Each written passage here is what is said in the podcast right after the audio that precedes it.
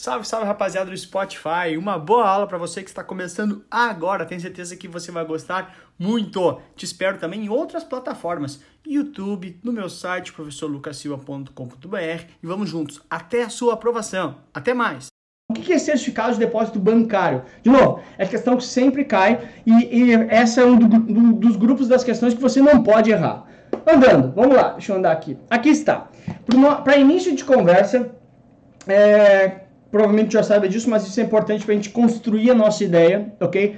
Porque eu sempre gosto de dar aula no seguinte sentido, não te jogar, tu tem que saber isso para tua prova. Eu gosto que tu entenda as coisas, porque ao entender fica muito mais simples de tu na hora resolver, porque tu não decora nada. E o que, que é a ideia básica? Bom, a ideia básica é o seguinte, meu, é, eu uso isso muito em sala de aula, né? O banco, né? O banco ele é um intermediário, como tu bem sabe. Eu costumo dizer que o banco é uma indústria que compra e vende dinheiro. Ele compra dinheiro do cara que é o superavitário, que está verdinho no seu orçamento, está sobrando dinheiro. E, vem, e o banco vende dinheiro para o deficitário, que está no vermelho, está faltando dinheiro para esse cara.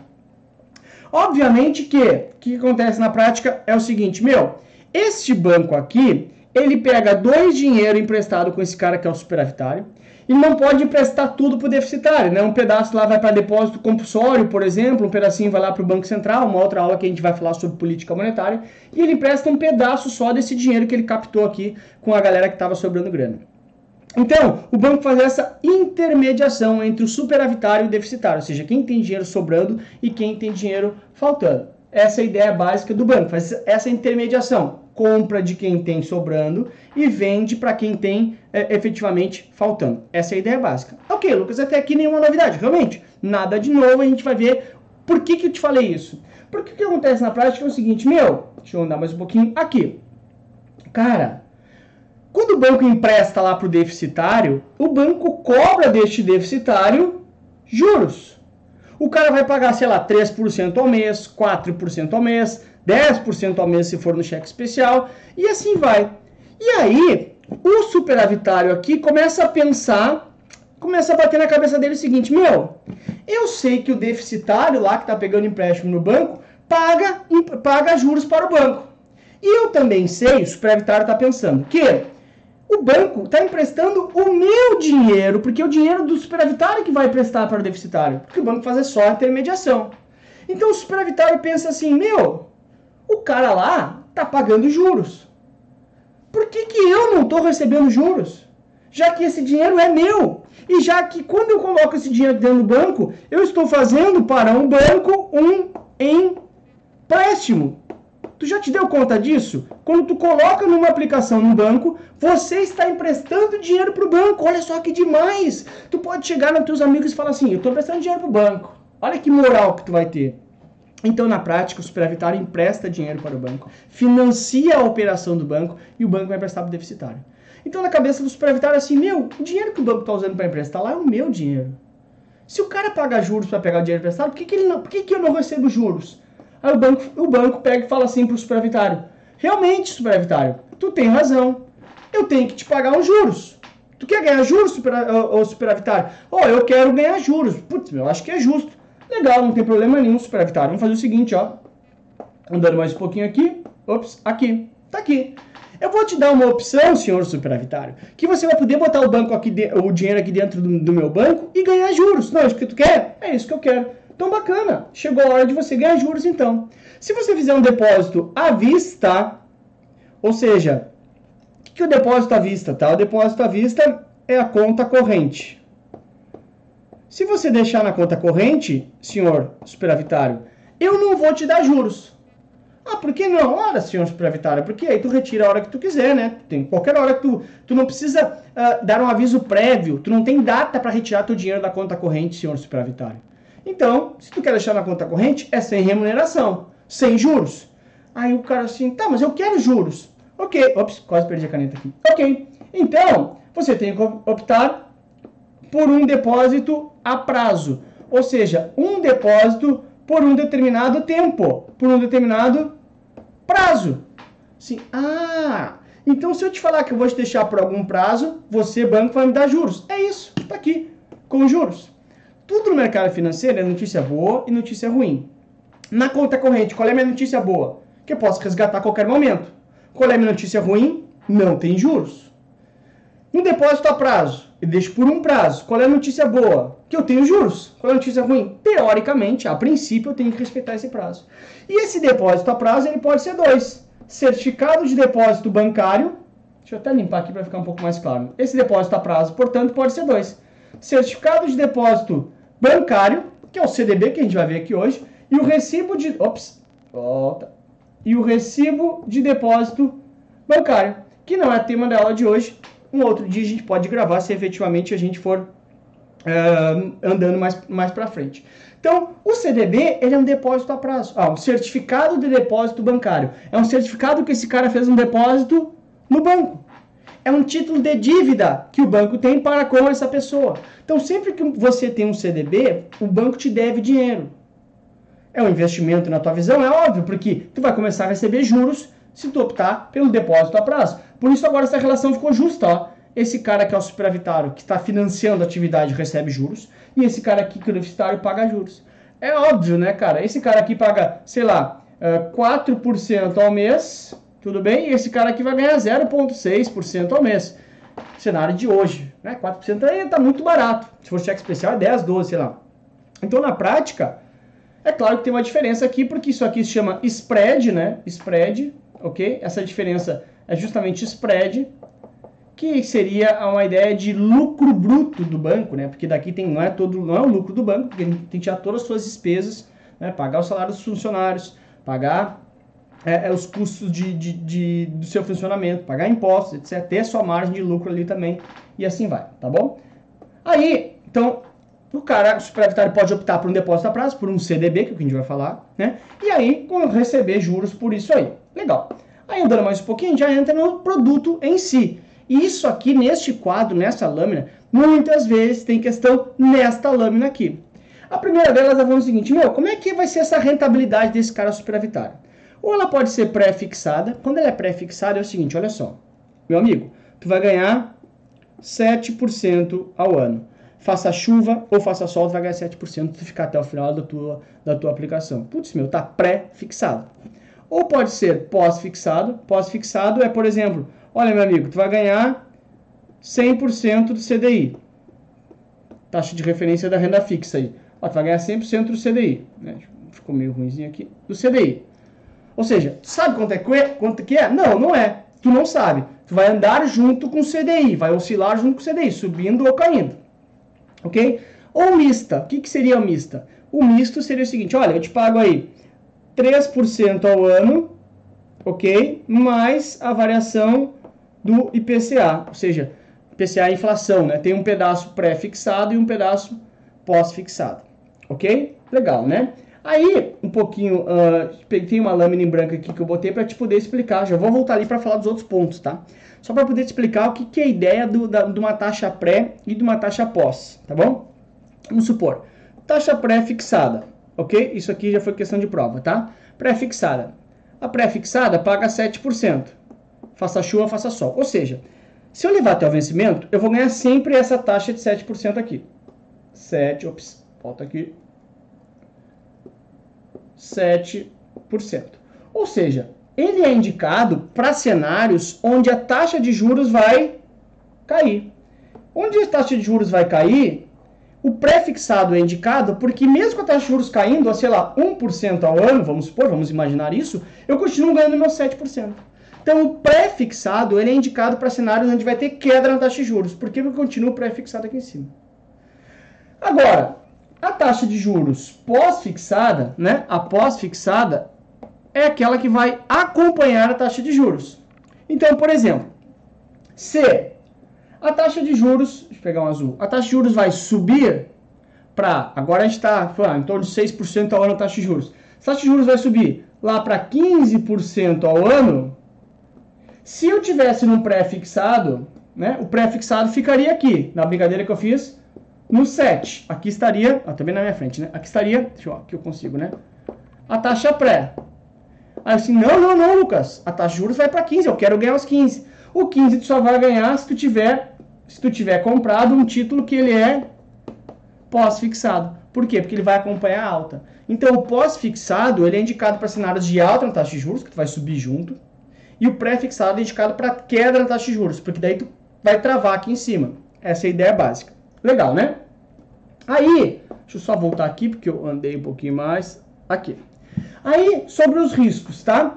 Quais são os riscos uh, presentes dentro de uma aplicação de CDB? Basicamente, tem mais riscos, mas o que o mais comum é uh, riscos de risco de mercado, risco de crédito, risco de liquidez. O que, que são os três? Andando aqui um pouquinho também, usando minha lâmina em branco meu quadro em branco, eu vou te explicar o que, que são os três. Primeiro, o que mais cai, risco de crédito. Ops, deixa eu fazer um pouquinho melhor aqui. Aqui. Risco de crédito. O que, que é o risco de crédito? Risco de crédito é a chance de faltar crédito ao emissor. Ou seja, eu comprei um CDB, dei para o banco, banco do Brasil, Santander, Itaú, seja quem for. Comprei esse CDB deste banco, ou seja, esse banco me deve dinheiro. Se faltar crédito para ele, ele não me paga esse CDB. Portanto, o risco de crédito começa com C aqui. Vamos voltar aqui, não ficou muito bem aqui. Começa com C aqui. Esse C é de calote. Risco de crédito é a chance de eu tomar calote do emissor, ou seja, o banco não me pagar. Para esse risco de crédito, existe o fundo garantidor de crédito. Fundo garantidor de crédito é um fundo formado pelos bancos, como se fosse um seguro, tá? Que ele, em aplicações CDB, não é só CDB, mas em CDB que a gente está falando aqui, me garante até 250 mil reais. Ou seja, se eu tiver um CDB de qualquer banco deste país, até 250 mil reais, e o banco quebrar, o Fundo Garantidor de Crédito, que é esse seguro, garante esse meu título. Então, meu risco até 250 mil não é do banco, é do Fundo Garantidor de Crédito, que é um fundo formado pelos bancos, tá? Que é um seguro para os bancos em caso de quebra. Essa é a ideia, ok? Então, o risco de crédito é coberto pelo FGC até 250 mil, tá? Então, se eu tiver até 250, 250 mil numa instituição, o FGC vai cobrir este, uh, este produto, esse CDB. Não é só CDB que cobre, mas CDB também está coberto, tá? Aí, então, o risco de crédito eu já te expliquei. O que, que é risco de liquidez? Risco de liquidez é a chance de faltar liquidez no mercado. Como assim? Liquidez, ó, secou tudo, não tem liquidez, ou seja, não tem pessoas interessadas em comprar o meu título. Liquidez é o seguinte, meu, vamos supor, eu tenho aqui um título na minha mão, tá? Então eu tenho um título que ele vale mil reais ou cem reais aqui, tudo bem? E eu saio para ofertar para todo mundo. Querem comprar essa, essa caneta? Quer comprar essa caneta? 100 reais, 100 reais. Ninguém compra. Não tem interessados. Ou seja, não tem liquidez no mercado, não tem pessoas interessadas em comprar o meu ativo. O que, que acontece na prática? Eu começo a, putz, meu, vale 100 reais a caneta, ninguém tá, quer comprar, eu baixo para 80, baixo para 70, baixo para 60. Aí, sei lá, quando ao invés de 100 eu peço aqui 30 reais, talvez surja um carinha, ops, talvez surja um carinha aqui interessado em pagar os 30 reais. Ou seja, risco de liquidez é quando eu não encontro comprador para o meu título. Olha, meu título está lá no meio do, do, da data dele, eu fiz um CDB para dois anos e antes disso eu quero me desfazer dele. Eu tenho que achar uma outra pessoa para comprar. Se não tem essa pessoa, é risco de liquidez, tá bom? E o último desses principais riscos ali é risco de. Pera aí. Risco de de novo, ficou ruim, não quero assim. Risco de mercado. O que, que é risco de mercado? Meu, quando eu dou em sala de aula isso aqui, eu sempre faço o seguinte, meu, risco de mercado tem o M, olha o M. Ele sobe, ele desce, ele sobe, ele desce. Isso aqui é justamente, ó, oscilação do preço de um ativo. Ou seja, ele está fazendo aqui, ó, está oscilando o preço do ativo, ó. ó que, que é o risco de mercado, portanto? Risco de mercado é justamente a oscilação, né? Oscilação do preço de um ativo. Como eu te falei, um CDB pós-fixado ele vai oscilando o seu preço. O CDB pré-fixado, se eu quero resgatar antes do tempo, que eu tinha previamente pactuado, vou ao mercado, vai oscilar o valor desse meu ativo também. Então é simples, ó. Lembra do M, ó. Um gráfico subindo e descendo a cotação daquele teu ativo. Oscilação natural do mercado, tá bom? Essa é a ideia básica. Aí, deixa eu só voltar aqui. Ops, aqui está. Então, olha só. Vimos já tipo de rentabilidade, pré-fixada, pós-fixada, pré para cenário que está caindo a taxa de juros, pós para cenário que está subindo a taxa de juros, ou a mista, né, consegue te dar proteção dos dois lados um pouquinho. Os riscos, lembrando que tem o FGC para o risco de crédito até 250 mil reais, ok? E agora falta a tributação. A tributação é o seguinte, mandando também aqui na minha página em branco. A tributação do CDB é a questão seguinte, olha só. Primeiro, ele vai cobrar o IOF, tá? Segundo, vai cobrar o imposto de renda. Isso aqui é bem fácil, em sala de aula sempre digo o seguinte, só lembrar de ordem alfabética, ó. IOF vem antes de IR.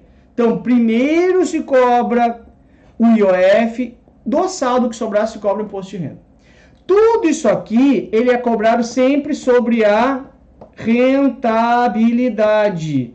Ou seja, isso aqui, a tributação num CDB, numa renda fixa, cobra sobre o lucro, sobre quanto mais rico eu fiquei. Ou seja, olha, botei 100 no CDB, tirei 120 no resgate, a base de cálculo para o imposto de renda é somente os 20. Sobre os 20 vai incidir IOF, se houver, e imposto de renda. Tá bom? Primeiro incide IOF, depois imposto de renda. E como é que incide? Bom, primeiro o IOF. O IOF é uma alíquota regressiva, que ele incide. Primeiro dia, ele incide a 96% da tua rentabilidade. Segundo dia, ele incide a 93% da rentabilidade. Terceiro dia, incide a 90%. Ah, já estou decorando. Não, não, não, não é para tu decorar isso, cara. Só que tem que entender a lógica. Ele vai caindo, caindo, caindo, caindo, caindo, caindo. No 29 dia, ele chega a 3%. E no trigésimo dia em diante, ele é igual a zero. Ou seja, o IOF é mais ou menos a ideia seguinte, meu, fica aqui comigo pelo menos 30 dias, por favor, fica comigo 30 dias, não vem aqui, me usa e vai embora. É um pouquinho, dá um pouquinho de carinho pra pessoa. Não é chegar, usar e ir embora. É chegar, daí tu faz ali os esqueminha, dá um beijinho, fica um pouquinho, carinhozinho, manda um WhatsApp depois, ou seja, pelo menos tu vai ficar com nesse, nessa aplicação 29 dias. Se tu quiser sair antes, tu paga IOF. Mas, ah, não quero pagar IOF. Fica pelo menos 30 dias ok? O resto da vida não vai ter mais IOF, só se tu ficar menos uh, ah, 29 dias ou menos, tá bom? Então, cobrou IOF só nos casos que ficar menos de 29 dias, 29 dias ou menos, tá? E depois cobra o imposto de renda. O IOF não precisa decolar, decolar é bom, né? Deco, decorar, não precisa decorar a, a, a, tabela do IOF, aquilo que eu te mostrei ali só para tu entender a lógica, porque, de novo, eu gosto que tu entenda a lógica das coisas, tá bom? Já a tabela do imposto de renda, esse sim é importante decorar. Muito importante falar o seguinte: essa tributação, tanto do IOF quanto do imposto de renda, é de responsabilidade de retenção da própria instituição financeira. Ou seja, se eu comprei um CDB do Santander ou do Itaú aqui, do Alexandre Sato, que está aqui conosco acompanhando, comprei um CDB do Alexandre Sato lá, meu amigo de São Paulo, do Itaú, na hora de resgatar, eu já recebo o valor líquido, ou seja, o responsável por recolher o imposto de renda e o IOF, se for o caso, né, até 29 dias, é o próprio Banco Itaú, o próprio emissor do título já recolhe e repassa para o governo, tá bom? O IOF, se eu ficar até 180 dias, eu pago 22,5%. Lembrando, sobre o lucro somente depois de ter pagado o IOF, se for o caso, tá?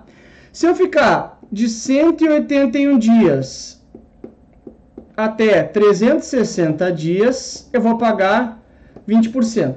Ei, presta atenção. Lembra que eu te falei, lembra que eu te falei que uh, lá no na tabela do IOF não precisa decorar.